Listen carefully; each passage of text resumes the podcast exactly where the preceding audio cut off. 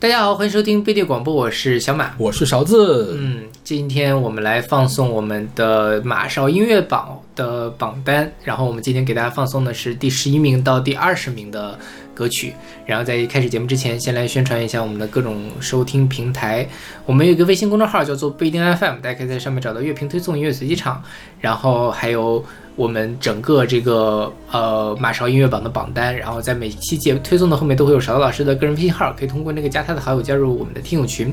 我们还有个网站叫做不一定点 me，就是不一定的全拼点 me，大家可以在上面找到使用泛用型播客客户端订阅我们节目的方法。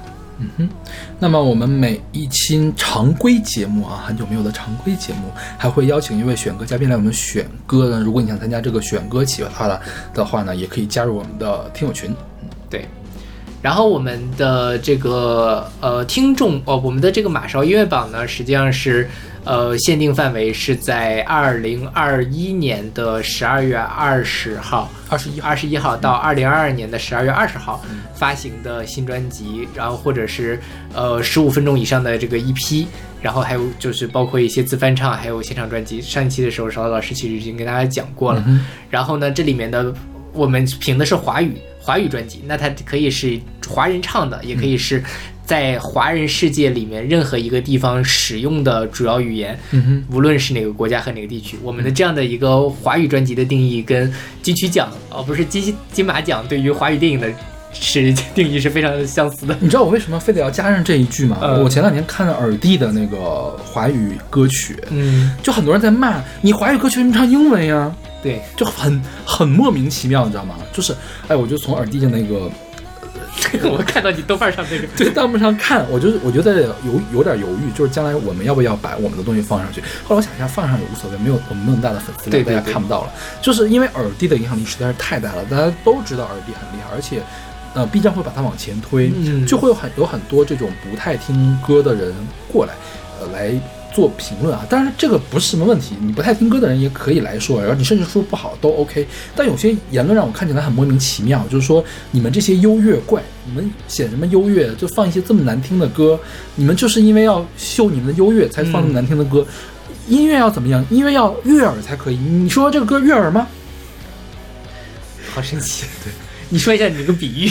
我的比喻就是说，当呃，就有个小朋友会跑过来说，我们的老师说过，复数不能开根号，所以所有的复变函数都是在扯淡，都是在骗人的垃圾。对，我觉得你的比喻太好了。就是说，其实大家在听音乐的时候，悦耳当然是一个非常重要的维度。当然，就很多时候我们在刷抖音啊，我们在听音乐的时候，可能我们需要的就是它悦耳。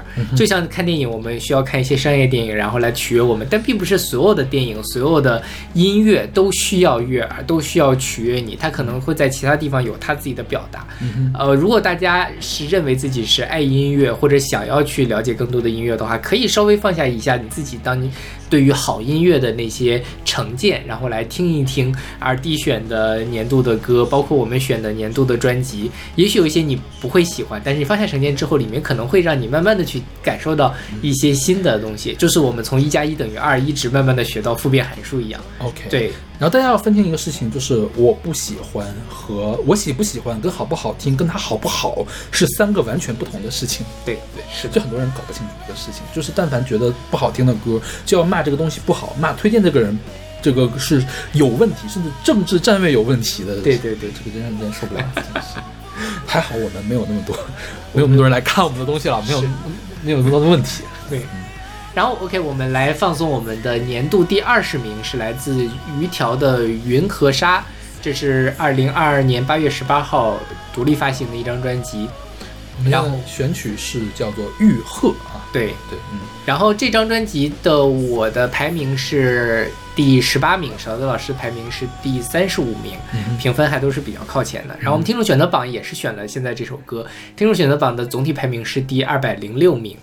然后，呃，今年的一百五十七首华语歌里面，它排名第八十六，历史的一千四百首歌里排排名第六百一十九，嗯嗯，就是比较中游的一个位置。是相当中游的一个位置。对，我我特别喜欢于条的上一张专辑，啊。叫做《治本》。对，治本应该是我，因为我有看我的 Spotify 嘛，我去年前年 Spotify 里面听的最多的歌都来自于质本，OK，就是质本可能不是最多的吧，反正排在前五十都有了。嗯他所有的歌都进了我们前五十，相当于是我的年度播放量前五十。我特别喜欢他上一张专辑，但是这张专辑我是抱了很大的期望的，嗯但是我有点失望。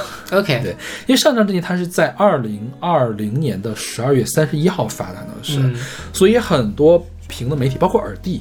没有把他歌算进去，因为嗯耳帝要赶在十二一月一号来发他的视频，他肯定是在十二月二十号左右或者十二月二十五号左右就把所有的歌都选好了。对，他十二月三十一号的时候，他肯定来不及听，也来不及塞到里面去，那就导致鱼条没有出现在那年各大评选的这种呃榜单里面。他又不像万青，说万青就算是十二月三十一十二月三十一号晚上二十三点五十九分发，也会有人强行把它塞到那个年榜里面去。他又没有万青那么厉害啊，是吧？所以我觉得我我特别希望于条能在今年打一个翻身仗，但我觉得显然他没有打起来。就是也好，但是是没有上一张好。是是是，对对对，就今年刚才录节目之前，我在跟小马说呢，说今年的专辑好像都不太 OK。对，今年专辑就是没有让我们有那么惊喜的、嗯特别喜欢的专辑。嗯就是往年间都会有这种 A 加的专辑，就是说我觉得哇太厉害了，华语音乐史上应该记记记这么一笔，但今年就没有。就就包括不是 A 加，就是说可能我发现了一个新人，他让我眼前一亮。，对，今年好像就真没有让我特别眼前一亮的专辑，可能歌是有的，但嗯专辑是没有的。今年的专辑差不多就两种情况，一是中规中矩，嗯，二是有失水准。嗯，对，就是中规中矩的。就我们今天，所以前面前二十很多都是我们老熟人，嗯我们之前选，比如说鱼条，我们之前选过，我们觉得是很好，一如既往的好。的。那另外一些呢，就是觉得嗯不太行。嗯。就像我们上一期的时候，其实吐槽了一些韦礼安，对，戴佩妮，徐徐佳莹，肥，对，是，就是就是包括像今年我跟小刀老师，我们两个的排名的差别还蛮大的。刚才我们也讨论了一下，是因为觉得没有什么，对，不是我们两个不爱了，就是没有什么歌能拿达成共识，说这首歌就是一定要到前面。对对对对，就是没有，就是说它一定要更好，或者是怎样。大家都挤到这个 A 减的那个位置，然后挤来挤去的，谁比谁上几名下几名，其实也都很 tricky 了。这个结果，就像小马说把它排到十八，我是同意的。嗯我觉得小马把它排成第八，甚至排成第三，我都是同意的啊。排成第一，我要我要好好的考虑一下是为什么。排其实说实话，排成第一我也我也不奇怪，嗯是吧？但是去年明显，如果说他不把万青排第一，我就得好好问问他，真的是这样吗？对 对对，对，我们会有一点点争论，但是今年就完全没有争论，你愿意排多少排多少了。对对是。嗯然后我们来说一下这张专辑吧。这张专辑它叫《云和沙》，它实际上是在呃疫情爆发之后，这个鱼条它的这个团来去开启了一个环岛。然后环岛的时候，他们就会去住民宿啊，在森林里面穿梭啊，然后去感受这个自然的呃跟自然的交互，然后在这个过程中也探索什么是快乐，什么是迷茫，什么是疲劳，然后去探索所谓的生命的答案。所以整个的这张专辑呢，就没有那么的上一张那么的激烈，然后还是稍微的有一点点内敛的一个呃专辑，所以它可能不像上一张那样能够给人特别大的惊喜，然后一下就把它吃进去。对，然后而且今年我在准备的时候就发现，好多人都在他的专辑文案或者采访里面谈到了疫情这件事儿。嗯，确实对大家影响都很大。对，就像我们上一张上一期节目提到的戴佩妮这一张，他也有很多是远程录音、w o r k from home。然后，当然他是觉得这是一个新奇的，可以去做呃新的音乐上面的探索。但是对于更多的音乐人来说，他们可能也没有工，就是没有什么演出的机会，然后生生存的问题。对对，包括生活中的这个都受到了大大小小的影响，无论是在台湾还是在大陆，大家的生活都被打乱了。那在这种情况下，疫情发展了两三年，在这个期间，慢慢的大家的想法就沉淀到了音乐里，然后发了出来。所以今年我觉得是一个疫情音乐年，就好多人把自己的想法都放到了音乐里，所以。包括有一些没有选到我们前二十，比如说我很喜欢的 MC Hot Dog 那张专辑里面，其实他也讲到了很多这样的事情。呃，如果带着这条线听的话，可能会有一些不一样的感受。嗯嗯嗯嗯，因为我很难不去跟上一张去做对比。嗯我们来回顾一下它的治本，我当时喜欢的点是什么？就是它当时最让我觉得惊喜的地方，就是它有特别平实的这种民谣式的、民谣摇滚式的唱法，然后后面会突然一下变成 hardcore。就嘶吼起来了啊，嗯跟我们一会儿要说那个老破麻的感觉有点像啊。他去年有很多这样的东西，他平和的时候你会觉得他的假音怎么这么柔顺啊，就是嗯好适合去唱流行摇滚呀、但是他后面喊又喊得起来，这个是给我。就是你能感受他瞬间的发怒，他有很多愤怒、很多偏执、很多情绪的东西，这些情绪的东西让他感觉啊、鱼条这个团是真实的。就比如说他去年有我最喜欢的歌叫《我讨厌的是你的基因》，嗯这骂人骂的多爽啊，是不是？这是一个真正的摇滚团需要做的事情。那这张专辑呢，他没有从私人的视角来出发，他的视角变得更大了，嗯所以他的感情没有那么直白，呃，没有直变得更直白，它它的格局变得更大呢，导致它不够真实，也不够真诚。对，包括他演唱的时候啊，就是，呃，像那种强烈的对比就变少了，因为我格局大了嘛，不能总那么去嘶吼去，所以他后面会有一些什么像木吉他伴奏的 demo 带一样的东西的歌，嗯。就有一首歌叫《秋装》啊，就是用这个本来的，我觉得他的声音是他的亮点，他这这张专辑里面有好多的歌，我觉得他的演唱是差一些的，嗯。也不知道为什么，是不是得了新冠之后 嗓子变差了，还是怎样？就是你能感觉他的调音没有调好，或者是唱没有唱好。，OK，他甚至里面有一首跟五月天的歌很像的风格的歌，叫做《来日不再是方长的梦》，啊，对，而且那个歌居然是他专辑里面听的听歌次数最多的一首歌。大家喜欢，大家喜欢五月天这个风格，天呐，我觉得这个就不是鱼条了。是的所以这首歌导致我对鱼条整张专辑的评分都往下降了。OK，但是呢，这张专辑里面还是有一些精品的，比如说我们现在听到的《玉鹤》，还有一首歌叫做《解离母体》，我觉得他那个酣畅淋漓的劲儿还是在的，他那种清澈的东西还是在的。嗯所以他我整个的评分有没有往上降的太多？嗯啊这个其实是我年度比较失望的一张专辑。那即便是年度失望，还是排到了我们的前二十里面。对对对，你排名也是排三十五，也是很不错的，就前百分之十呢。对对对，嗯。OK，那我们来听这张来自于条的《云和沙》，这首歌叫做《玉鹤》。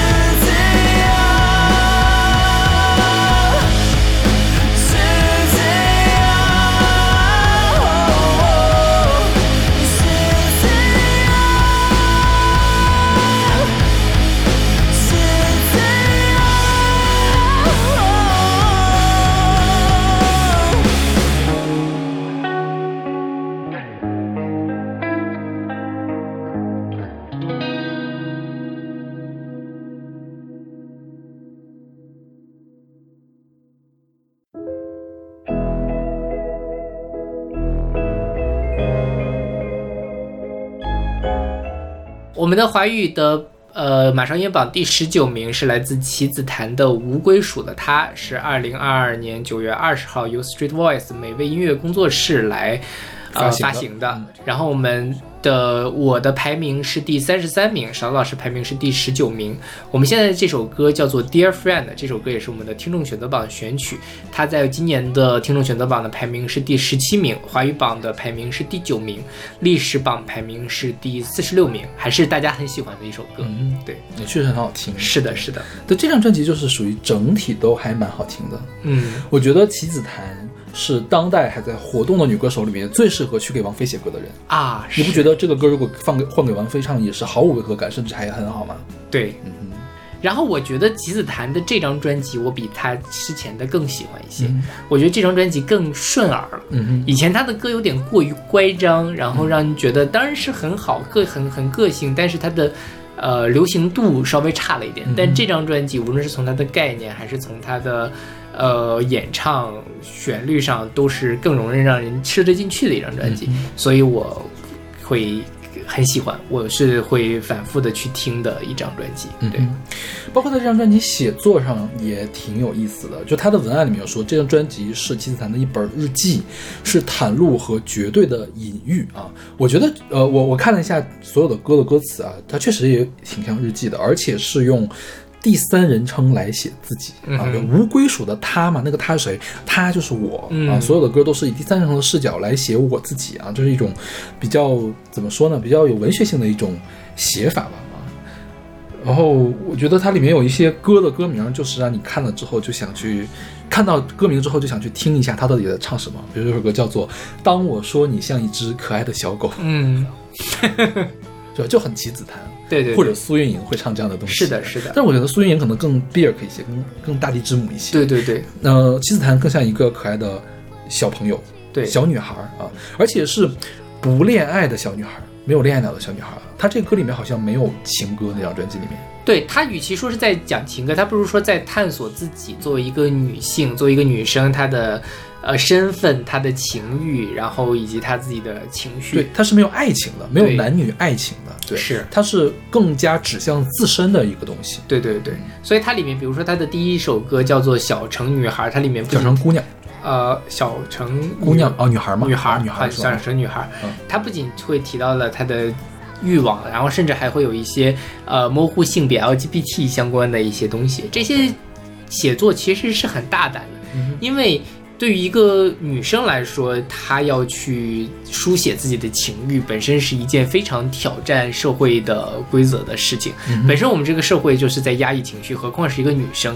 然后，但是我觉得齐子弹在这个专辑里面就把这件事情表表达的很好，嗯也没有让人觉得说我在故意的去，呃。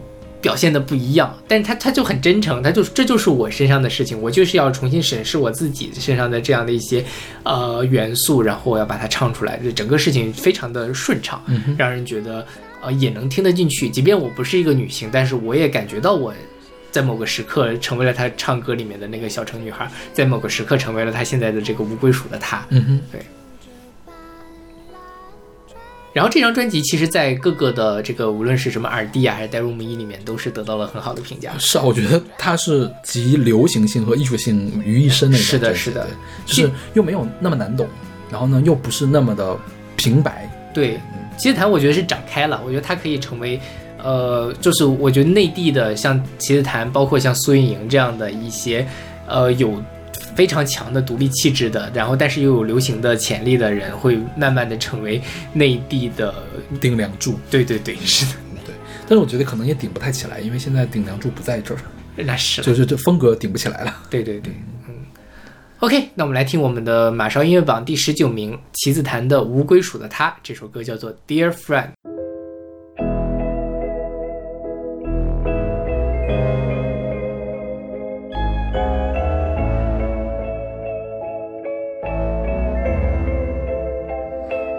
there.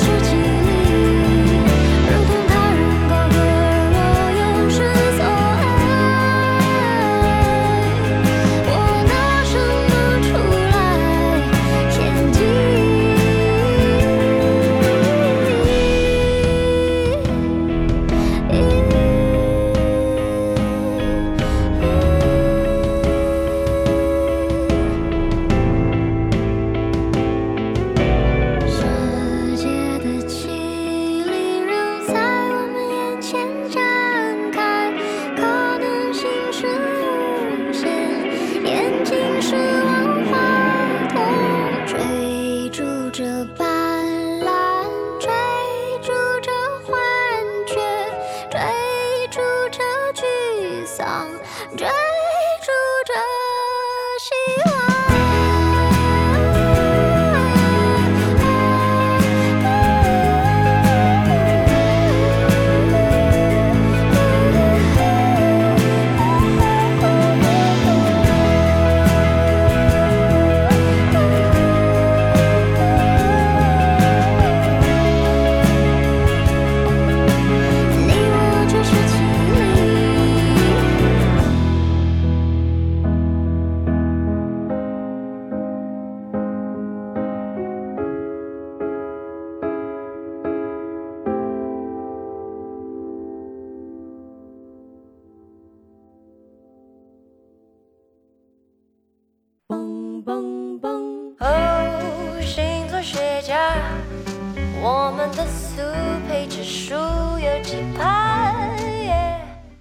马勺音乐榜第十八名是来自熊仔的 Pro，是二零二二年五月六号由索尼音乐发行的。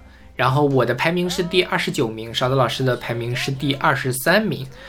呃，现在我们听到这首歌是熊仔 featuring 九 M 八八的星座学家，这也是我们的听众选择榜的曲目，整体排名是第七十一名。然后在华语榜这边是第三十二，在历史榜是排第二百零七名，其实也是相对来说比较靠前的一个位置了。嗯，对，因为整体来说是好听的，是的，是的，包括熊仔这张专辑整体来说是好听的，它的水准还在。对对，嗯，就是熊仔如果没有《美梦成真》那张专辑呢？我觉得大家可能会对这张专辑评价更高，但是《美梦成真》那张呢，真的是做到了一定的高度。对对，就是就是刚才我跟小满说说，往年是有那种想强烈安利给大家的那个《美梦成真》，就说你去听，你快去听这个《美梦成真》，它跟别人不一样，它跟别的摇滚乐不一样。就是熊仔这个 Pro，我就说不出这种话来。就是如果你不是特别喜欢说唱的，我也没必要去给你推荐一下这个熊仔有什么好的。就是、对对对，说实话啊，我不是特别喜欢熊熊仔的这种说唱风格，这是我个人偏好的问题。我不太喜欢太硬的这种说唱，嗯就我喜欢爵士嘻哈或者是旋律说唱都嗯 OK，、嗯就是它它是其实会模糊掉一些呃语调声调的这种说唱，嗯我不是特别喜欢这样的一个风格啊。当然，这个是我个人的问题，但是美梦成真可以摒弃掉我的个人偏好的喜好，然后绝对的去推荐那张专辑，但是 Pro 达不到。嗯，就说实话，我没有太搞懂 Pro 整体一张专辑想要干嘛。就是它的概念没有那么的明，确。它跟无限也不一样。你看无限是有很，它用形式去强化了那个概念。其实无限的概念线索没有那么明确了。美梦成真的线索实在是太明确了，就有形式有内容都是贯穿下来的。但是 Pro 真的是我有点儿看不懂是怎么回事。就是即便看了他的这个文案啊什么的，包括访谈，我还是研究了一些。他想说的是说他在讲说，呃，有点职业倦怠，嗯就是说他之前反正美梦成真也发了高度很高，但是呢，就觉得这几年也有点倦怠期。那在这种时候，他在讲一些自己的。心路历程吧，嗯但是我基本上看了那么多的访谈之后，也就只能提炼到这个层次了。对它太琐碎了，对对对它所有的歌像是单曲堆起来，而更不像是一张专辑。是对，就是也有这个人是说美梦成真呢，实际上是他先有了概念，然后再去写歌。Pro 是我写了一堆歌，然后再要把它拼到一块儿去做一个专辑出来。当然，它线索肯定没有那么的明确，但是呢。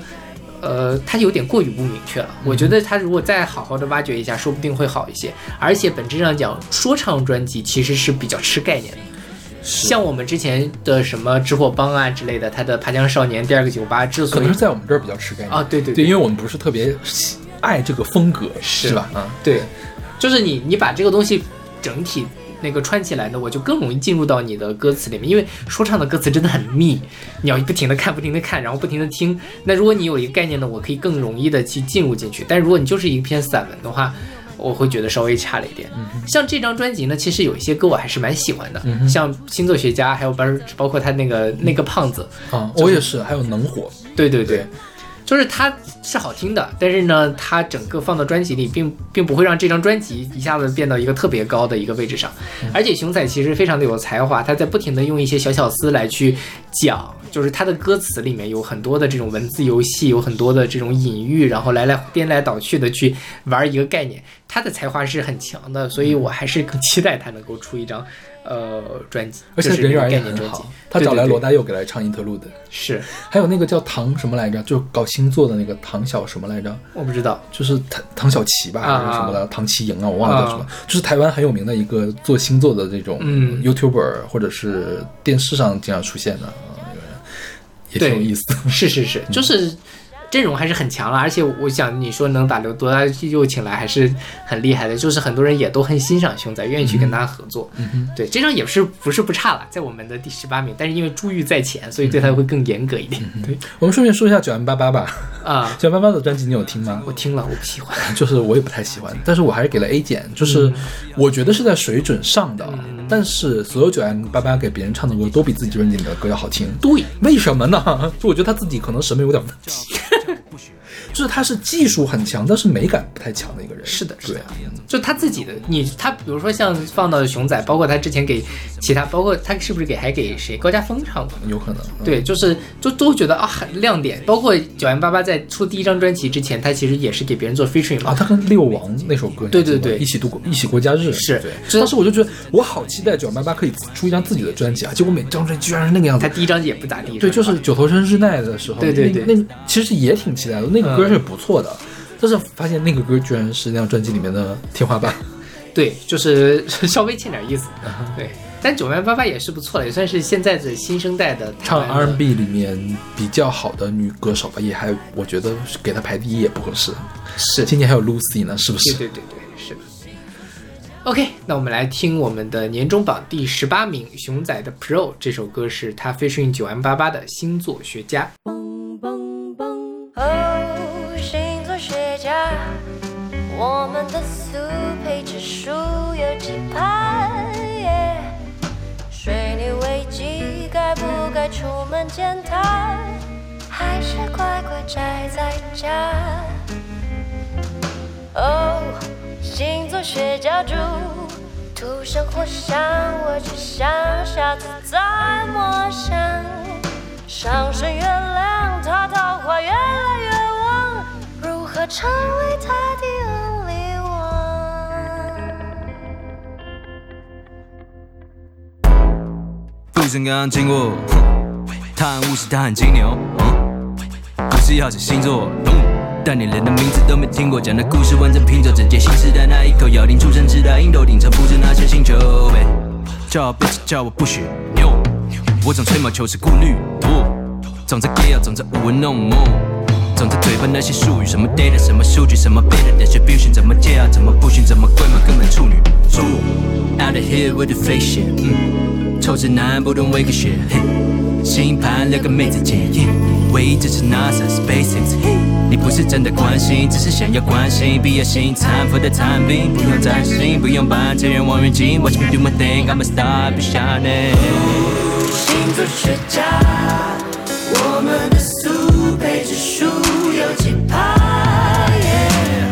水逆危机，该不该出门见他？还是乖乖宅在家？哦，星座学家猪，土象火象，我只想下次再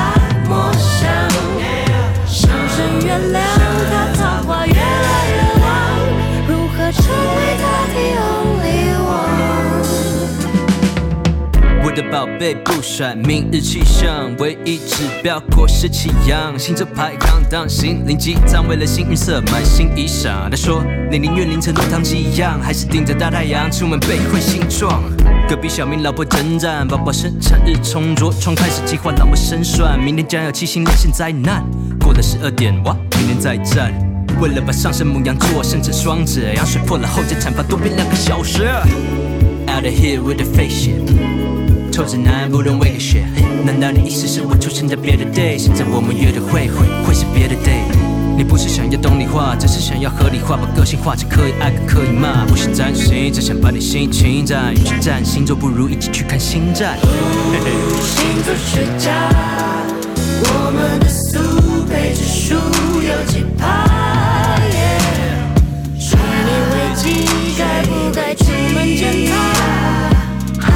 乖乖宅在家。哦，星座学家，我只想下次再摸。月亮，如何成为的 only one？she she cute right？yeah,。嗨，欢迎收听本周的 In High 星象观测站。这礼拜处女座的朋友们要注意喽，你们将会在大众面前做出艰难的抉择，一不小心可能会卷入质疑的声浪哦。处女座的朋友们千万不要走心，跟着自己的心走才是最重要的。本周的幸运数字是一点二，请务必小心使用。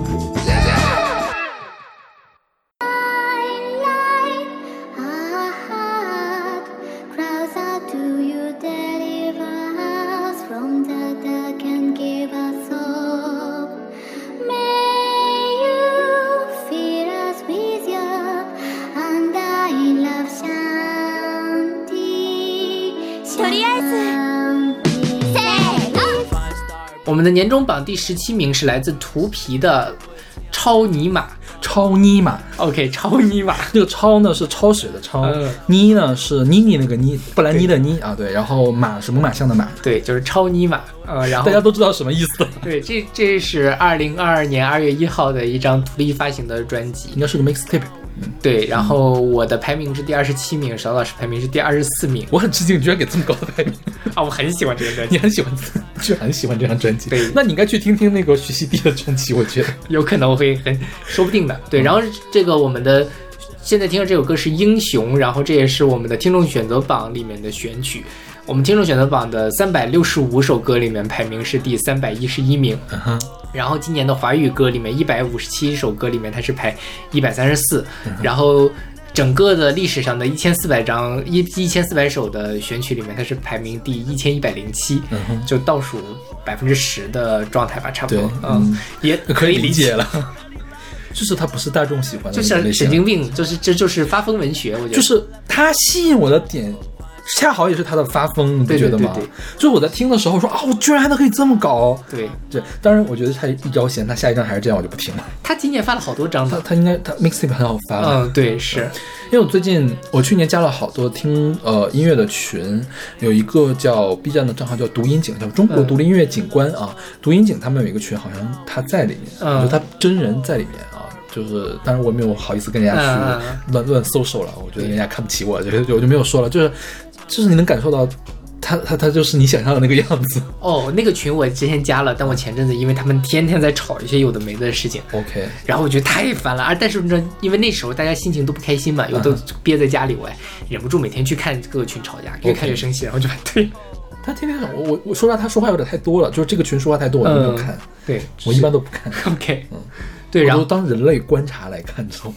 就就忍不住对。然后说说回这张专辑啊，这张专辑呢，就是就看到他的，无论是这个人，他这个图皮呢，他这个皮其实是一个类似于这个呃，上面一个田地的田，下面一个比赛的比，我不知道它是怎么来的这个词。嗯它其实是那个佛教里面有一个什么毗湿奴的那个嗯哼毗的一个一体字，它那个毗是左边是一个田，右边是一个比嘛它把它变成了上下的那个状态。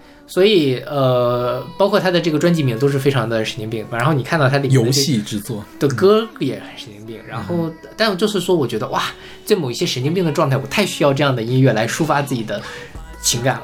嗯，他就是你能感受到，我就是要乱搞，你怎样？对对对对反正就是他了，你听不听？你不听就算，我也不让，我也没有让你听，我就放上去了，你就自己听就可以了，就这种感觉。但但他的好处是什么呢？他虽然是发疯，但是第一，他的歌呢，你进入那状态之后，它不难听。他的水准是在的。对对，第二就是他的那个情绪很到位，嗯你听看他发疯呢，你自己也想发疯，嗯你想跟着他一块儿疯，因为今年是很流行那个发疯文学嘛，我不知道你有没有上微博没有没有 上微博的时候就是经常会说一些莫名其妙的话，后就是把一些破碎的这些这个语言拼到一块儿啊，我太爱你了，然后叹号，然后这个这个这个中国的经济走势怎么怎么样，就在说一些有的没的的话，你其实也不知道他都是在想说什么，但是你其实知道他在说什么，嗯就是这样的一个状态。我觉得他就是一种发疯音乐的代表。OK，我今年上一期我提到了说这个呃，我不是给袜子老师写那个乐评嘛，嗯，我写了美好药店的乐评。我当时的角度就是说，很多时候我们在嗯流行音乐的，就是中国古代文人，大家一般会有两种选择，一种就是我要经世济民，我要登堂入室；嗯，另外一种就是我要退隐山林，我要去这个轻谈，我要说发狂，讲一些荒诞不羁的话。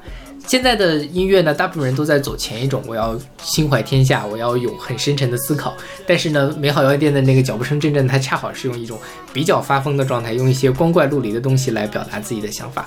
我觉得图皮这张超尼玛其实也是某一种发疯的，就是我用一些荒诞不羁的东西来表达我自己，我不想跟你们玩同样的东西，我不想去束缚你们的服服从于你们的规则，我就是玩这些东西，但是我我觉得爽就 OK 了，嗯这其实是一种很好的一种我们在呃。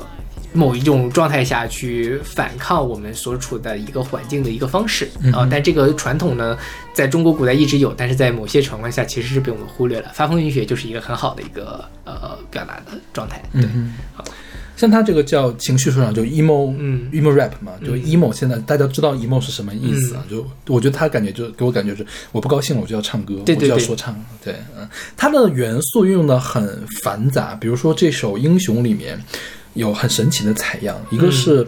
感觉像是日漫里面的哪一个，或者是游戏里面的哪个语音，小女孩的语音，还有后面一直有一个女生在那个吟唱，我现在也不知道这个歌到底是什么歌，她从哪儿采样过来的，就有这样很神奇的东西。但是呢，你又不会觉得它很过分，嗯嗯，就是没有很 over 啊。我觉得是它比较内敛的这个人声带回来的这种收敛感啊，他唱腔有一种收敛的感觉。所以虽然它是一种游戏制作，但我觉得这个是建立在他本人的能力和天赋之上的。对，因为我们今年也听了一些其他的游戏制作，比如说钟明玉是吧？钟明玉，我们的呃公认的，就我们俩都听了这样这些，都是我们排的倒数第一。对，就是我很赞赏他的胆量，就是你赞赏他对音乐的热情，嗯，对，我觉得他是真的喜爱喜爱自己做的东西，而且他很有自信，但是真的是不太行，对，真的是不太行，对，嗯就是我在豆瓣上为了鼓励他，我还是给他打了四星，嗯，但是我的听众就是我的榜单还是把他淘汰到倒数第一，是对，所以像他钟明玉，他应该也是说我高兴的时候要唱歌，我不高兴的时候也要唱歌，他要用音乐来作为自己的一个表达。但是同样是这样的表达，图皮他展现出来的状态就要比钟明玉要好很多。是的啊像它有很多东西是有巧思在里面的，比如说他里面还有另外一首歌，我我本来也想放那首歌，但因为当年的听众选择榜，我觉得那首歌有点过于奇怪了，嗯听众们会有点受不了，因为我放那首歌是来 fe- featuring 李文俊李问俊的《心灵想要大声的呼喊》，那首歌整体什么呢？是有一个音墙在后面。然后中间突然一下子失真，那个失真就感觉是有人突然把那个旋钮调到最大，最大以至于这个音箱要发生自我保护，让你什么都听不到了。突然一下子失真，然后以至于所有的声声音一下子安静了零点五秒，然后后来又继续来，又又把它调过来，又又过来了。这是这首歌叫什么？心灵想要大声呼喊，但是呢，因为调到失真，就好像你淹到水里面去，你嗯呼喊不出来，你呼喊到失声，然后直到你下一口气倒回来，你再继续要去呼喊的一个状态。我觉得是一个形式和内容上的一个统一，对就是在你听到他这个处理之前，你就很难想到，我靠，还能这么处理，这是瞎搞，但是搞得好合理啊。对对，他这张专辑就给我这样的感觉，就是瞎搞，但是搞得好合理，所以我给他评分很高，而且这个算是我今年眼前一亮的专辑。这这个也是我 就没有想到，因为你看这个什么超尼玛，谁会想到它是个这样的专辑呢？对吧？对，就是没有期待，但是没有想到是给我非常大的冲击的。是是是是，但是它我没有好到那种可以给 A 的那种，是对对对它顶多也是个 A 减。也没有好到说我要给大家安利啦。对，就是说，就一定要强塞给你，一定求求你听一听的那种。就我觉得这个，我求求别人听一听，别人可能也会。说到底，可能还是他有点点整活就是他整活这个问题呢，就是你第一次整活的时候，你可以惊艳一大片，嗯但是你很难靠整活活一辈子。那是。就你第二次再整活，你就是持续不断的整活的输出是非常难的。对对对。对，你都不如持续不断的输出正正儿八经的内容是更长久一些。对。对对所以我很期待它后面会发生什么样的事情，但是我也没有抱特别大的希望了，但是少一点希望可能会有更大的惊喜。嗯，对，OK，那我们来听我们的年度第十七名，来自图皮的《超尼玛》，是我们现在就听到这首歌，叫做《英雄》。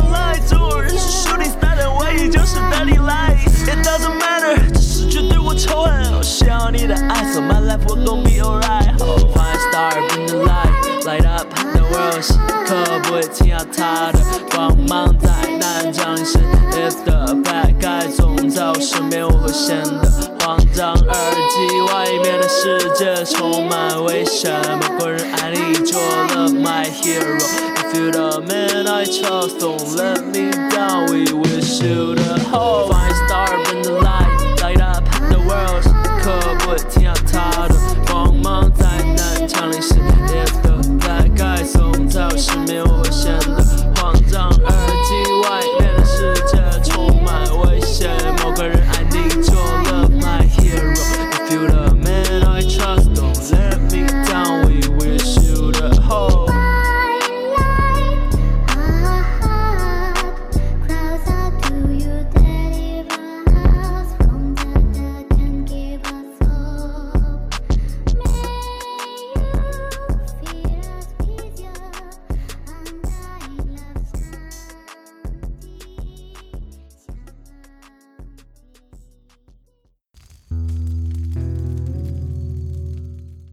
们的年度第十六名是来自老破麻的《衣冠禽兽》，是二零二二年三月一号由 Street Voice 发行的专辑。然后我的排名是第四十一名，勺子的排名是第五名。现在我们听到的这首歌是《玻璃》，这也是我们听众选择榜的选曲，总评是第一百三十九名，然后在华语榜上一百五十七名里面排第五十九。历史榜里面一千四百首歌是排名三百九十二。嗯哼，嗯这张专辑呢，我觉得是好，但是也没有多好，所以我还有点意外，把它排的名次这么高。嗯哼，嗯他我因为他上一张专辑我就很喜欢 OK 他上一张是个 EP，嗯我其实有一年把它选到了我们的听众选，呃，就是选到我的候选榜单里面。我意外的发现我是选错了，因为是 QQ 音乐还是什么地方，他把标时间标错了、嗯啊。其实是很早以前就发了一张专辑，然后我应该是去年还是前年听了来着，对，当时就比较惊喜啊，原来还有这样一个团，但是他们一直没有发全长的专辑，直到。去年的时候才发了这个全场的《衣冠禽兽》这张专辑，他们是一个男女双主唱的团，嗯然后呢，风格呢是，呃，怎么说呢？如果说草东啊是那种前期很低沉，后期一下子起来的摇滚乐，他们呢就是前期呢。呃，比较平稳，后期会突然 hardcore 起来的对对对摇滚乐，或者是一开始就开始 hardcore 的一个摇滚乐。对，我不知道，就是可能最近几年我比较能吃下去这种稍微好消化一点的 hardcore 的音乐，嗯嗯嗯对啊，所以我会比较偏爱这样的一个类型。对，他这张专辑讲的是批评和自我批评，嗯就是所衣冠禽兽在说谁呀？在说你也在说我，嗯呃，就是他批评了很多人，也自我批评了很多人。比如说他在 intro 里面，他有个 intro，就是这张专辑 intro 里面叫辩护，那个啊、那个音春那首歌叫做《辩护》啊，其实一分多钟了，他就点明了主旨，我来帮你辩护你心中的衣冠禽兽。这个你呢，有可能是第二人称指的是对方，有可能是该跟自己说话。那、像他好前面有一个音乐人的那首歌，应该就是在说自己吧，嗯我觉得。然后像这个玻璃，我觉得也是在说自己，说我像是玻璃，玻璃般的透明，我折射言语中锋芒的锐利，反正是在自我做评价的这样的一个呃一个专辑。整个专辑的歌大部分都是这样的主题，嗯对。嗯它里面有一首歌我特别的喜欢，但是就是不太适合放在我们的节目里面，叫做《正福》。嗯呃，正是正正常的正，福气的福。它讲了什么呢？我养了一只狗叫正福，这个狗正福不干好事。大家懂的都懂，知道在说什么这。是一个台湾乐队，所以是可以买。你看，你看他说的什么？我花大把钞票养他，他把我的血汗钱全部都糟蹋。我真想杀了他煮成汤，可是没办法，毕竟我爱他。我真想杀了他煮成汤，可是我没办法，我怕会犯法。我养了一只狗，没用的狗政府。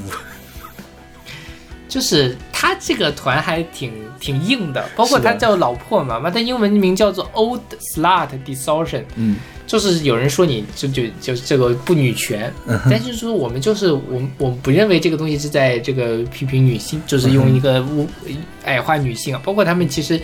有男女双主唱，没有女生在里面，就他们有很一种很特立独行的气质，嗯然后像你说，他也就是会有一些很很尖锐的一个东西。对对，锐利的批评，包括像这个呃玻璃，它其实也是很尖锐的，刺激的后面太刺激了，我觉得有的人会受不了。是所以我觉得很多人给打的分不是很高，我觉得也可以理解。但其实比我想的要好。就不是所有人都会喜欢对对对死嗓。是的，是的，对。但就是因为他这个女女主唱的加入呢，会让他的这个更软化一些，更丰富一些。对对对对对，让人让人觉得什么？我觉得也是不错的啦。像这首歌是我，它这个旋律好听到我有的时候睡觉之前脑海里面如果出现一段旋律的话，有时候就是这个，就是能让人记得住的歌。嗯哼。呃，说到这个，刚才郑福那首歌，还有粤语的以声填词。如果你要以声填词的话，郑福这首歌就写不出来了。所以我觉得以声填词是限制粤语发展的一个东西、嗯啊，它从某种程度上限制了粤语的发展。你自然可以继续去以声填词，但是你不能说不以声填词的东西就不好。前阵子听到了，就就是我跟艾丽阿丽老师看了一个粤语新歌的一个榜之类的吧，就是里面其实也有一些人在尝试放弃语声填词的方式去做，因为我听不出来嘛，咱们不是母语就听不出来。阿丽老师态度就是说，如如果你做的好呢，其实也能接受。但是有些的不以声填词的东西，比如说现在的这种抖音上面把硬把一首国语歌变成粤语，然后来填，呃，它既不好听，也没有什么新奇之处，那么他就会苛责说你这都做不好，你还不以声填词。嗯哼，对，所以我觉得一个比较 open 的一个态度呢，就是说，我们当然可以，就是就是，如果你能够有就去放弃这个东西，那你得到了更好的效果。那我觉得是好的。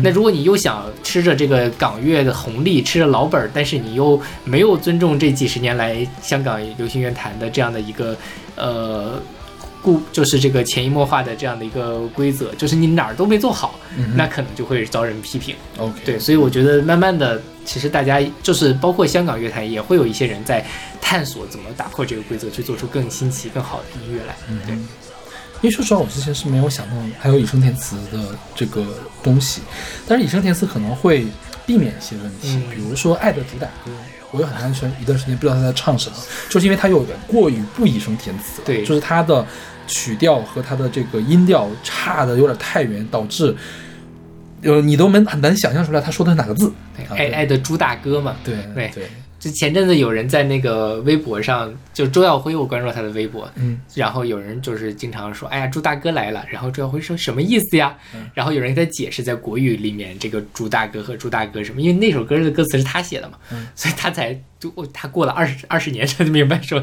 这首歌原来有这样的效果。对但是我觉得就是它不是一个必须要做的事情。对对对，就像就像流行音乐，就像音乐不一定要好听一样，是的就是是它流音乐不一定要好听，音乐其实大部分音乐还是要好听的。但我觉得以声填词，我起码我从一个非本土的粤语的那个说粤语的人之身份来看，我看不出来它的好处在哪里。但但我觉得这事儿也很难什么，就是我在 B 站上关注了一些粤语博主，他们真的好在意这件事情啊。是，就这样就会严重的限制。就像上次我们说的，阿丽说过了，因为你语语一句话的语调是有限的，导致你一个歌的旋律是有限的，这个不是非常搞笑的一个事情吗？对对对，是的，它是会限制发展的。就像其实，嗯，我们经常去往前倒中文说唱的几个突破，其中一个突破就是崔健和周杰伦放弃了中文的声调来做说唱。对，导致现在中国的说唱起码是一个比较繁荣的一个状态。嗯你想要是大家都像唱说大鼓、那个鼠来宝一样的唱说唱，对，那就怎么听啊？那个东西是不是？，就是大家可以听一听早期中国说唱教父尹相杰的 说唱，你就知道那是那样是什么样子了。对，就我觉得他需要这样一个突破，突破就起码我看到他一个缺点，就如果你要以声填词的话，政府这啊这个歌词就写不出来。对对对，是。OK，那我们来听我们的年度第十六名，来自老破麻的《衣冠禽兽》，这首歌叫做《玻璃》。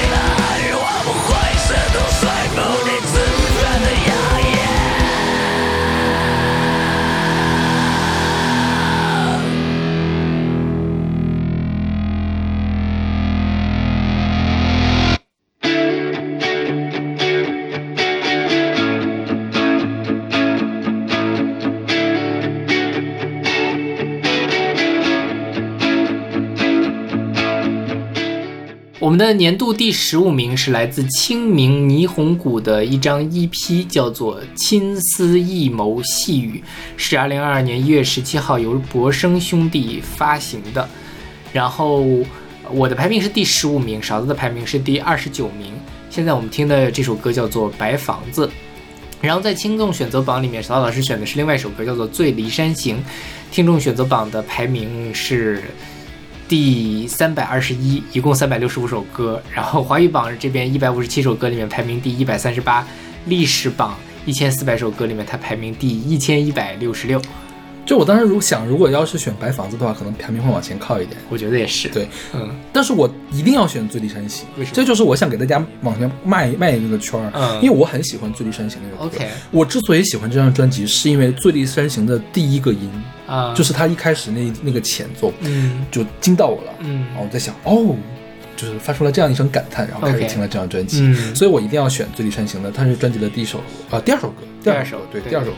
对，然后，嗯、这个清明霓虹谷是西安的一支，你说它叫什么呢？就就是无浪潮吧，嗯啊、反正是一支摇滚乐队，因为无浪潮不算是一个风格，它嗯是当年朋克，就是玩不下去了，因为朋克是脏乱差嘛，嗯脏乱差脏不下去的，就是他要用脏乱差的风格去做一些高雅的事情，去读点诗啊什么的，然后出来这个无浪潮的这个东西。所以说，你听这个《清明霓虹谷》，它的整个专辑很燥，对，感觉它是有一些粗粝的东西在里面。但是你仔细去看一下它的这个歌词，包括它描绘的这个意境，它背后想写的这个东西，它其实是很高雅的一个东西，嗯很深刻的一个东西啊。像它这个相当于是把。呃，西方的摇滚乐跟我们国家的这种稍微有点古意的这些东西联系到一块儿去。对对，你说它是一种中国风，也未尝不可，是的，是吧？对，对所以我觉得他们是比较今年让我比较吃惊的一个团，啊对，，因为这一个新乐队嘛获的一个团，对新乐队，嗯他们为什么叫清明霓虹谷呢？是说他们觉得这个，呃，他们所所谓的清明梦，其实就是清醒梦。你在这个，呃，是少年时期的一些迷惑与幻象的意象结合体，就是说，呃，我们在每时每刻的时候，认为在记录和表达现状的时候，也在每时每刻去丰富我们的这个现状，所以它不代表任何具象的事物，但是它代表着我们的一种发展的状态。嗯虽然我觉得这个名字起的不好，清明霓虹谷这个它的这个乐队名听起来非常的有。说难听点，有点幼稚，在我看来，像是一个学生乐队会起的名字。是因为霓虹的灯的这个意象在对霓虹谷这个让我觉得怪怪的，我这是我的第一印象，所以我会觉得，哎，这是个什么乐队？但没想到这歌是真的很好听了。但是我回过来再去看他们的这个解读呢，稍微能接受了一点这个。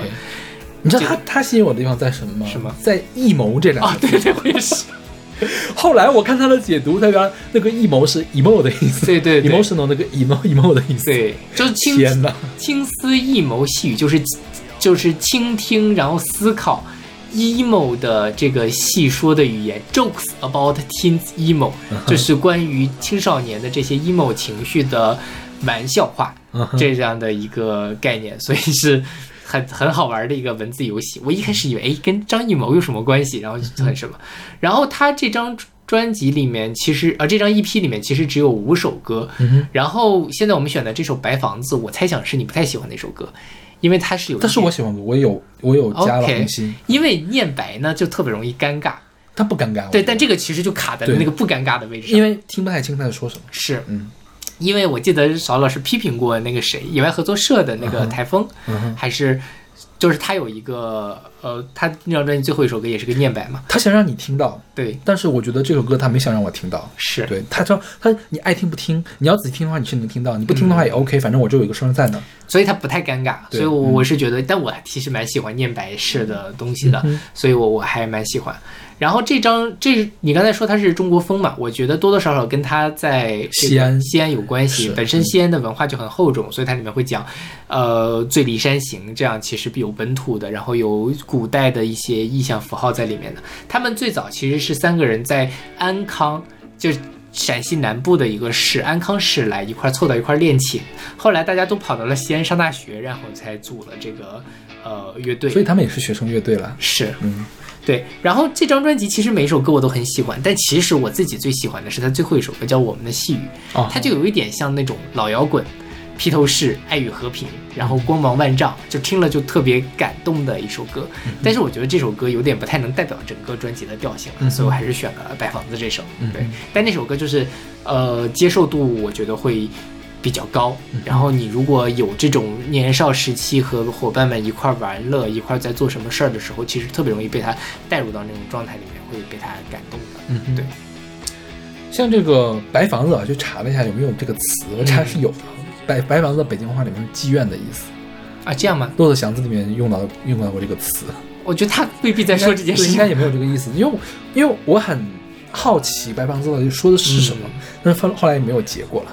是对，我觉得可可能真就是一个白色的房子，可能他某一个是练团啊，对对对或者什么样的对对一个地方。对对对对，嗯。OK，那我们来听我们的年度第十五名，来自清明霓虹谷的《青丝一眸细雨》。现在这首歌是《白房子》。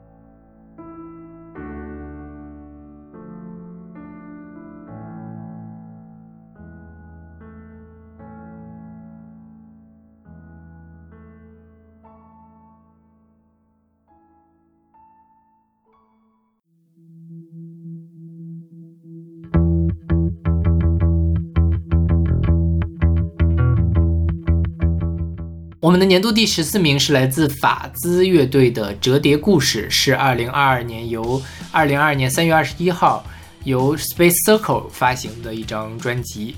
然后我的排名是第三十一名，勺子的排名是第十一名。现在我们听的这首歌是叫做《戴上我的眼睛》，这也是听众选择榜给大家听的歌曲。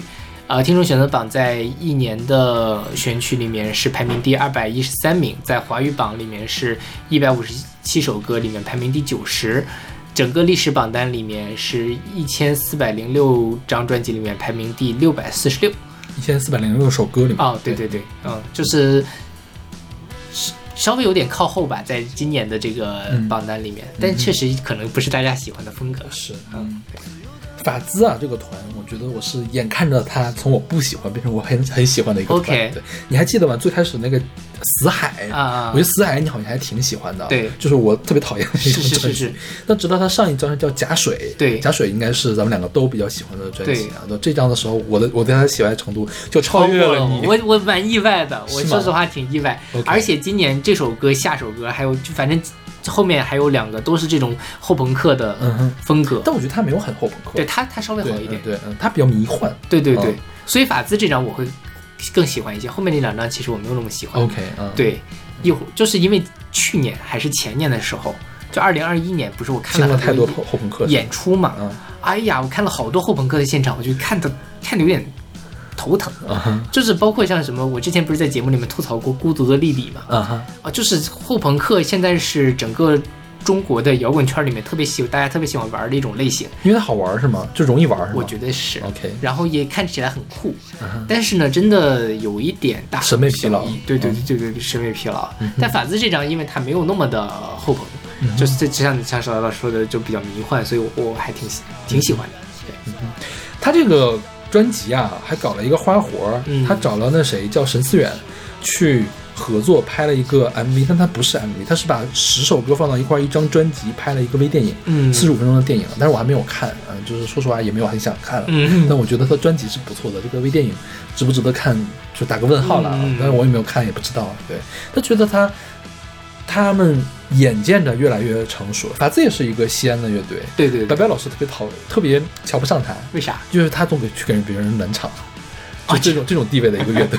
现在法兹可不是啊。是啊，现在法兹好像很很高级了，是吧对呀、对，他也是上了月下，然后就是是有很多受众。对，因为之前白白老师总在他的节目里面说法兹怎样怎样，哎，法兹嘛，就是就这种感觉。可能他是真的看着法兹一步一步长大的。是的，是的，对对对，就是你你你现在回头去听一下《死海》里面他唱的那些东西，你会觉得当时的歌也写的一般，然后录也录的一般，编也编的一般，现在就完全不是一个 level 了，嗯就是太太棒了，现在已经。对，是，这张专辑听着非常的爽，而就是他就是他跟他之前的专辑有一点区别，就是他更明亮了一些。嗯然后呢，它就是那种冷静的明亮，就是那种冷的亮的感觉。嗯，我看就是他说他这个那个微电影，嗯他那个 MV 其实也是说是一个偏向蓝色的明亮的色调，跟嗯我在这个音乐上的听感是非常相似的。是那个假死海，就是一片绿色，它那个封面是吧？对对对是绿色，它是那种暗绿色，对，就是让人觉得很压抑，那歌也很压抑，是就没有很喜欢。另外一个就是我觉得它合成合成器的音色真的好好听，是就它有几个音色就一下子就能把你抓出来的那种好听。是的，对。OK，那我们来听我们的年度第十四名，来自法兹的《折叠故事》。我们现在这首歌叫做《戴上我的眼睛》。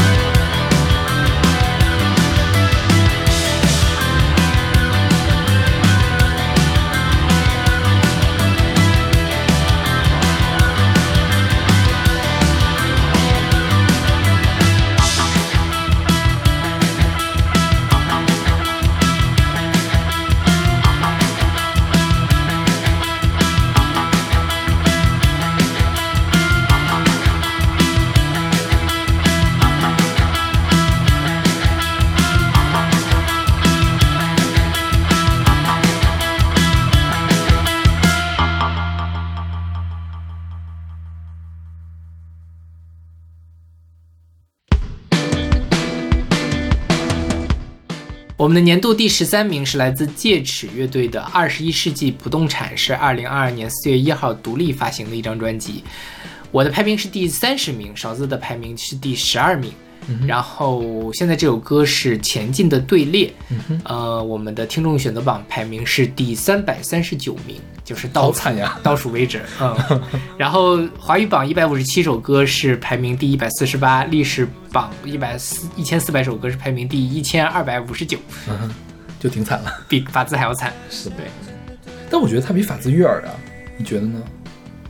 我更喜欢法兹，嗯哎，但是我意外的发现他竟然排到了法兹前对面，呀、我应该把它排到后面的 你，看看你，但确实是不不不相上下了。嗯这首歌也是后朋克，但是我是我觉得比较好的，哦，我觉得他不是典型的后朋克。嗯中国的后朋克不都是杨海松那种吗？哦不是，就我海鹏森的那样的才叫后朋克。我觉得现在都在搞什么孤独的莉莉啊，这个这个孤独莉莉比他要硬一些。更对对他这个届时还是很流行摇滚的，我觉得。是是，我觉得他是在用心写写旋律的，嗯而且他想让你听清他的嗓音很好听。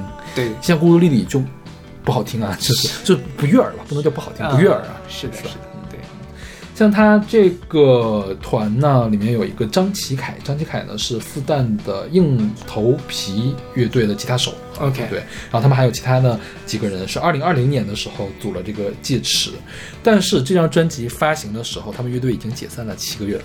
哈，就是暂停活动七个月，啊就是因为疫情啊，或者是工作什么原因。OK 他们有鼓手吧，是不是是在山东的，然后就去山东工作了，所以啊啊，九个月就月停停止活动九个月之后，这首专辑问世了。OK，好惨。对，他们在义乌拍的那个录的这个是吧？对对，在义义乌有一个很著名的呃 live house 叫做隔壁，嗯哼，然后呢，呃，很多义乌的，就是比如说鸭听天，然后过卧轨的火车，他们都喜欢去那边的这隔壁的录音棚去录音，嗯哼，所以义乌意外的成为了一个很重要的中国的摇滚音乐的对对对对，很重要的一个据点。我还去隔壁看过演出，嗯隔壁是一个废弃的道观改的，非常的奇妙的一个空间，我还挺喜欢的。对，嗯像这张这张专辑啊，它叫《二十一世纪不动产》，二十一世纪不动产是一个公司是吧？对，是一个卖房子的，是吧？二十一世纪不动产是全世界最大的房地产公司。啊，是美国公司居然。我、前阵子我在街上看到二十一世纪不动产，北京也有嘛，嗯我还在想这是一个中国公司还是一个美国公司，一想应该是中国的公司，因为这个名字实在是太土了，很像是中国人起的，结果没想到是一个美国的，它在全世界都有那个 OK 一万两千家的门店，超过、对，他这个专辑的歌名呢，我觉得跟不动产也有很大的关系。第一首 intro，第二首叫仓库，嗯，然后是管理员、屠宰场、番茄酱、垃圾车、烟、前前进的队列和情歌。除了情歌之外，我觉得前面这些歌就很像是跟二十一不动产能拉上关系的对名字啊。你你其实从这些里面也大概能够感受到他想说些什么事儿，嗯哼就是这个呃资本主义啊，然后这个呃就是时代对于我们的异化，甚至于你可以想象一下屠宰场、番茄酱这样的一些很脏的一些这个概念里面，就是你脑海里基本上会有一个印象，对，就是有个想象。虽然其实他的歌词非常的晦涩，像这张像这首叫做《前进队列》也非常的晦涩，他可能会说这个呃我们在傍晚。这个和自然的循环一样，我们在傍晚变成果实，头脑和迷宫一样，在一起去留下方位。走啊走啊，只能从这一头走到那一头，从今生走向往事。就很多金句在里面，你不觉得吗？对就是我们是，我们都是傲慢的口粮，我们是最小的主义，就这种下判断的这种金句式的词语是吧？词句是对，就是好像他说了一些事儿，但是他那个其实还埋的比较晦涩的一些表达。对，他这张专辑其实是割裂的，就是呃，不能说叫割裂吧，就是他你能听到明显的分界。他前面这首歌是更刺激、更、嗯更贴近后朋的歌，后面这首歌，比如说现在我们现在听听的是专辑的第八首歌，就是稍微有一点点悦耳的一首歌，它有很好的旋律在里面啊。然后也有很多乐评的人会觉得他专辑割裂了，啊那但我我倒没有这样的感觉，我觉得都还 OK。像他们，他有一首歌叫做《管理员》。管理员里面用了很奇特的效果器，就是嗯哇哇的那个效果器，还有 solo 的吉他那个唱段。就是我看了一篇他们的专访，就他们所有人都认为《管理员》是他们做的最好的一首歌，嗯就这张专辑里面最好的一首歌。大家可以去听一下，很奇特，而且还采样了《天注定》的一些片段，嗯啊，就是贾樟柯的《天注定》。对对对，然后后面那个屠宰场里面又采样了一些那个你听起来特别像中央电视台的那种主旋律的宣传的词语，不是句子，是一个短语的这种东西，就是他们会玩很多花活塞进去，是。他音乐上是很丰富的，然后他本人的这个演唱的，这个主唱的这个演唱，我觉得也是还 OK 的。对对对，他声音是好听的，嗯哼，嗯，这其实还挺难得的。是对，因为一般什么样的人做后棚，就是瞎乱喊的人做后棚，我觉得是就杨海松带回来那那一堆人都做的一个样子。海鹏森是不是也是就瞎乱喊的那种感觉？嗯，有一点啦。对对我觉得我不太喜欢那样的后朋克。对 OK，那我们来听我们的年度第十三名，来自戒尺的《二十一世纪不动产》。现在我们听到这首歌叫做《前进的队列》。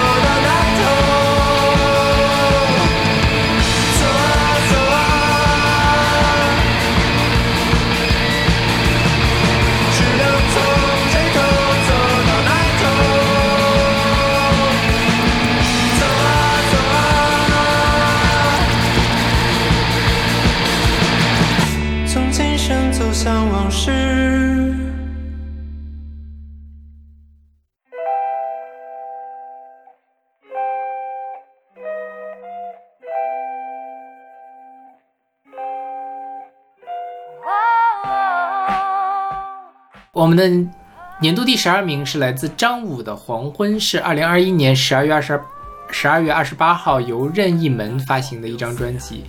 我的排名是第二十四名，勺子的排名是第十五名。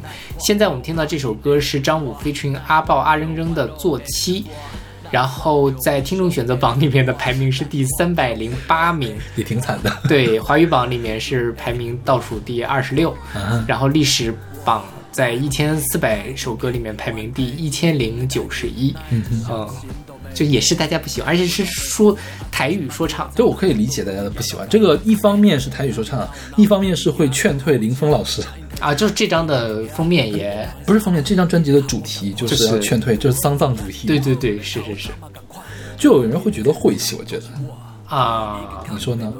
他他这个专辑的呃立意啊，张武说我要做一个音乐版的《聊斋志异》，嗯就是每首歌都是一个《聊斋志异》故事，现代的《聊斋志异》故事。它里面有一首我觉得更有爆点的歌，叫做《隔壁》，嗯我不知道有没有看他那个 MV。那《隔壁》讲的就是说，他以一个死掉家里面的人的视角，然后说呢，我死在这儿了，隔壁呢也不知道我是谁，就算有臭味儿的话呢，反正很多人不倒垃圾，他们也不知道我死在这儿了，就是讲的是这样的一个故事。他想讨论这个人与人之间的隔阂和冷漠嘛。他那个 MV 我看了，他拍的更加的。over 就是讲的什么呢？呃，有一群老头老太太每天都坐在这个门口那儿聊天啊、嗑瓜子儿什么的，指指点点，对，指指点点。有一家呢就住了一个宅男，一看就是那种就是啃老的宅男，没什么好工作，然后天天臭身上臭烘烘的，然后呢，从外面进到家里面的老头老太太一都在指指点点。然后呢，过了一会儿呢，他们家里又进去了一个光鲜亮丽的女的，然后这老头老太太看起来好像就是说啊，不错嘛，就居然还就你这种臭小子，居然还能找到这么好的这个女生。然后呢，这个女的呢看起来也很有情商，就给每个老头老太太就是买了一兜苹果嘛，每个人发了一个水果什么的，嗯、然后老太太都很喜欢她。结果呢，话锋一转，到了他家里面之后呢，这个这个女的呢是一个食人食人的变态，就是呢，他会强迫前面那个宅男吃掉什么人的肝脏啊，生吃掉人的肝脏，然后呢，最后把他嘴啊缝起来，把人手绑缝在那个凳子上，然后呢，就是。把这个歌《聊斋志异》的东西更加的聊斋志异化了啊！你可以想象一下，整个专辑都是这样的一个风格，林峰老师会不喜欢也是很正常的一个。但说实话，我听这张专辑的时候没有特别明显的这种感觉。是他的这个概念其实是他在做专辑、拍 MV，然后他做 live 的时候把它强化了。嗯哼他听的时候其实还是好听的。他的歌词其实是在做这个事情，对对对但是他故意没有用这个恐怖的方法来说这个东西。是是是，就是突然这恐怖音效啊那种东西，其实它作用的非常的克制，我觉得这是它好的地方但是它有很多激烈的音效在里面，啊。像还有刚才那首歌还好了，就是一个普通的流行说唱，还有个叫做《角落》，嗯它讲的是什么呢？讲的是夫妻之间的不和。它的是什么视角呢？就是说一对老夫妻看到新搬来一家小夫妻，就开始说将来你们一定会吵架的，怎么怎么样。他用了一个很重很重的工业电子的 beat 来给张五做伴奏，嗯，就是你能体会到这个吵架到底有多严重，它是比较刺激的。就是如果你没有听过工业电子，可能不会去听这样的东西。你像这个做七，做妻。它是以什么视角呢？是一个已经死掉的，在七七的那天嗯回到家里面看一看的灵魂的这个视角嗯来说事情，来回顾我过去的一生发生什么事情，我好悔啊！我当时为什么没有做这个事情，没有做那个事情？我觉得是用这个灵魂的视角来反省自己的人生啊，其实也是一个聊斋的一个故事，但他很 R&B，很潮，很 urban。嗯阿仁扔来之后，你会觉得它哎呀丝滑，太丝滑了，就是 R&B 的那种丝滑。惠特尼休斯顿、玛丽亚凯莉、玛丽亚凯莉来了，就这种感觉是吧？就你觉得完全跟那个丧葬联系到不不到一块儿。但是呢，我觉得他想表达的就是什么呢？哎呀，大哥，现在都已经二零二三、二零二二年、二零二一年还是二零二一年发的专辑，大家也来点这种电子丧葬吧，对，丧葬文化也要进步，是积极。对，当然我们下一期里面会有传统的丧葬文化另外一个反向的应用。对对对对，是。的。他还有一首歌叫做《黄昏》，嗯。黄昏是找这个怀特啊，怀特写作的是一个问号加一个 T E，、嗯。怀特来唱的。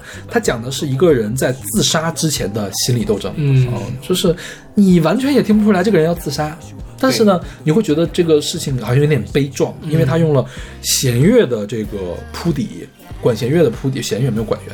然后呢，怀怀特呢是唱的这个英文的歌词，也很优美、很动听，你会觉得这个事情有点悲壮。你看啊、他要自杀，嗯，就是他全都是用这种冲突对撞的东西来表现不同的东西，表现一个新时代的《聊斋志异》。所以我觉得他的设定是非常好的。我觉得这个也是我今年最喜欢的一张说唱专辑。对，嗯嗯，对，就是他跟那个李红，我觉得都属于比较鬼才的可以说唱了。这李红是。还好我们之前选了，对就是没有进前二十对对，没有进前二十，还好选了。但我觉得他们两个起码进了一个，我觉得还挺开心。对对对对，这张专辑就是它为什么叫黄昏呢？就是说在黄昏的时候呢，呃，天色很暗，但是路灯还没有亮，所以在那个时候呢，经常会容易发生车祸，就觉得黄昏的时刻非常的很危险。嗯而且在日本的文化里面也提到，黄昏其实就是逢魔的时刻。你的名字里面，大家那个两个人要在黄昏的时候相见，嗯逢魔之时刻嘛。对，就是所以是很适合他这个丧葬主题，而且他除了刚才说拍 MV 什么的，他连那个呃开现场的时候，他都在那里搞那个什么丧礼，就给他自己就高挂自己的遗照，然后给自己盖白布，然后怎样的这个还犹如奇幻的音乐这个 live house 你敢去看吗？然后谢幕的时候，舞台这个乐迷喊的不是 encore，是复活，让他唱安可曲，相当的入戏。太搞笑了。我看了那个照片，反正是觉得嗯 挺厉害的，我觉得有的人可能不会敢去看这个。但我觉得还好，就是但歌可以听一听，没有大家想象的那么可怕。就是我是因为勺子一开始。在选李红的《假鬼假怪》的时候，就说今年不是有另外一张是你觉得我会喜欢，因为它概念更完整，丧葬主题的嘛。嗯我听第一遍的时候，我其实没有把这两件事情联想到一块儿去，嗯因为它没有那么的刺，没有那么的刺激。当然，我对工业电子什么的接受度也比较高了，嗯它不是那种突然 jump scare，然后突然啊，然后或者是那个像那个鬼叫什么的，对，或者像少年包青天那种或者微分音什么东西。对对对对对，它还是一张很流行的呃说唱专辑，嗯对。张武这个人，我很早就关注他了。嗯他之前的上一张专辑叫什么？像我们这样的骗子，我也听了，但是那个时候就没有感觉到他这么有灵性。那张专辑也没有概念这么完整，嗯所以这张专辑的概念非常的完整。他在我这评分又提高了一层。再次说明了说唱专辑还是要吃概念，是是至少在马上音榜里是。对对对，嗯 OK，那我们来听我们的年度第十二名，来自张武的《黄昏》。这首歌是他 featuring 阿仍仍的《坐骑》。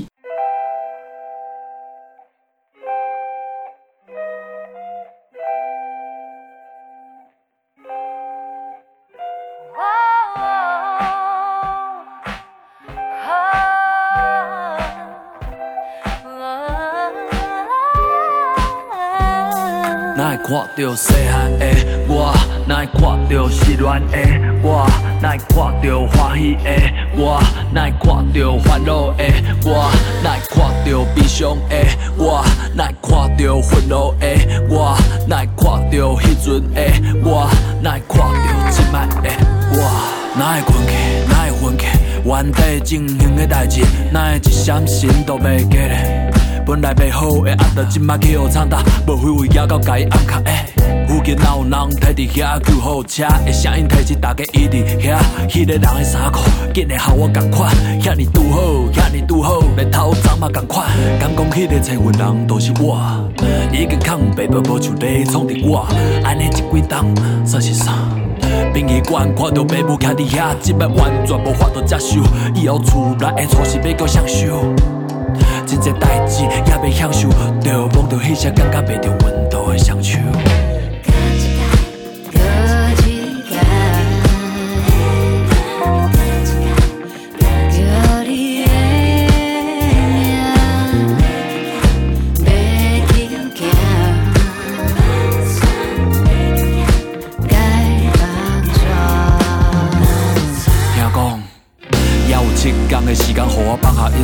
想到也要讲的话也有真多。像是我不甲这款音乐杂念，嘛不甲大家歪假怪嘛遐尼大声。也有真侪会歹势想到我走，因个生活会有偌济改变嘛可能。亲像稀微的水一样，但即摆我想要大声喊出我伫遮，了偌济苦衷，了偌济苦衷，因食去走上，爱是我伫指引的路上。想着在想时，我的脾气敢是真的，迄阵不该怀疑因的目屎敢是真的。即阵才发现家己毋是孤少一个，淡水沟的朋友，看过上的实世，我知影家己已经失去这个机会。不止温暖，嘛看到欺骗，是迄个感觉好斗阵的。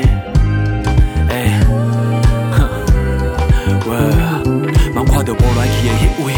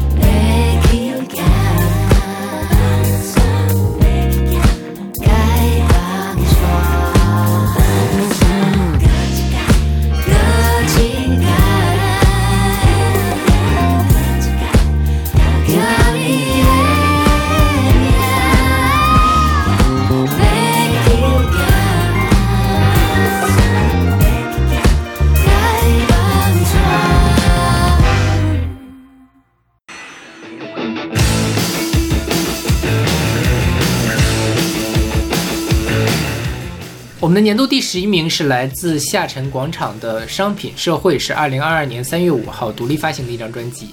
我的排名是第三十七名，勺子的排名是第一名，这个我没有想到，一会儿可以聊一下。然后我我都已经做好准备，我说小马一定会问我这个事情，为什么要给他第一？就是很震惊。然后现在我们听到这首歌叫做《欢迎光临》，然后这也是我们的听众选择榜的选曲。呃，听众选择榜排名是一百七十六名，在华语榜里面是一百五十七首歌，排名第七十四；历史榜里面一千四百首歌，排名第五百二十。嗯哼，其实就中游的一个位置啦，嗯相对来说，嗯哼，对。为什么排第一呢？就是我觉得可能也是就莫名的喜欢上了。啊，就是没有特别明确，他一定要排第一，另外一个要排第二。因为我我前面说我是很吃旋律的人，我觉得这张专辑的旋律算是比较好的，嗯呃就是。它好到它呢那种好呢，我觉得有些人会不接受。我觉得比如说小马，我猜小马会觉得有点土，旋律有有点土，有一点，有一是吧点，因为他所有的歌都用了小调式，嗯感觉有点斯拉夫，嗯，就俄罗斯，对是吧？对，但我很吃这一套啊，嗯所以我而且我觉得他整首整张专辑，其实我觉得我我今天在看的时候，我有点疑惑啊，他应该算专辑还是算 EP？因为它全长只有二十四分钟，嗯嗯不到二十五分钟的八首歌，二十四分钟，更像是一个 EP。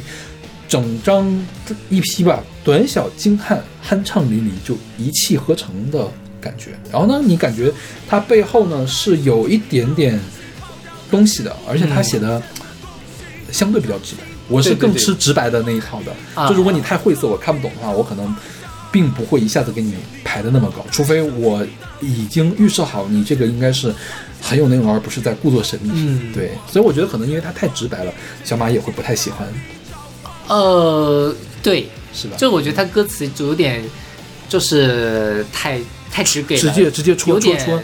你看到我要说什么了吗？我要说的这个事情吗？你看懂了吧？我要说消费主义啦。对，余味有一点点不足。嗯其实这张专辑一开始我评分更低，嗯，就我大概排到六十多然后六十多的话，它基本上就会飞榜飞出去了。但是小子第一名呢，我还是要好好听一听，听一听呢，就是因为听的也比较久了嘛，嗯然后再听听呢，觉得还是不错的，就把它往前调了调。我觉得如果我二零二一年没有听过那么多后朋克的话，我会把它排得更。这个也算后朋克吗？我觉得这个不算后朋克。不太算，其实。对这个不算后朋克。有一点，就今年的后朋克我都排得更低一些。我觉得这个你你它算流行摇滚，那算朋克都 OK，它不是后朋克。是对对对对，它是后还是朋克的那一套东西，不是朋克之后的那一套东西。是是是，，嗯，对，就是他这张专辑的好处呢，也在于我看来啊，一方面是它确实好听，嗯就是听一遍你就可以记下来，然后第二遍你就可以跟他一块儿合唱的那种程度。第二个呢，就是它的概念其实也还是不错的、嗯啊，比如说它这个在批判消费主义啊，在社交网络的这样的状态啊之类的，呃，还是可以，就是所以我排的还是比较靠前的，我觉得也算是不错，挺惊喜的，我还挺期待他们之后的作品。的。嗯哼。对，这个下沉广场呢，他们也是出自复旦的、嗯。啊，他们是来自五角场的那个下沉广场的名字。嗯，哦，对啊，因为他们就在那儿录音啊，或者在那儿活动嘛，所以对这个东西正好跟商商业社会也是有关系的。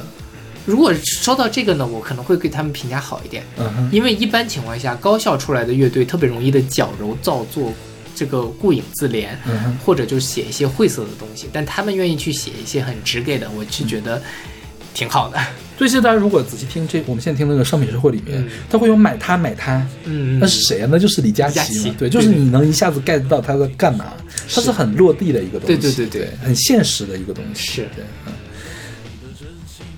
如果他们有现场，我会去看。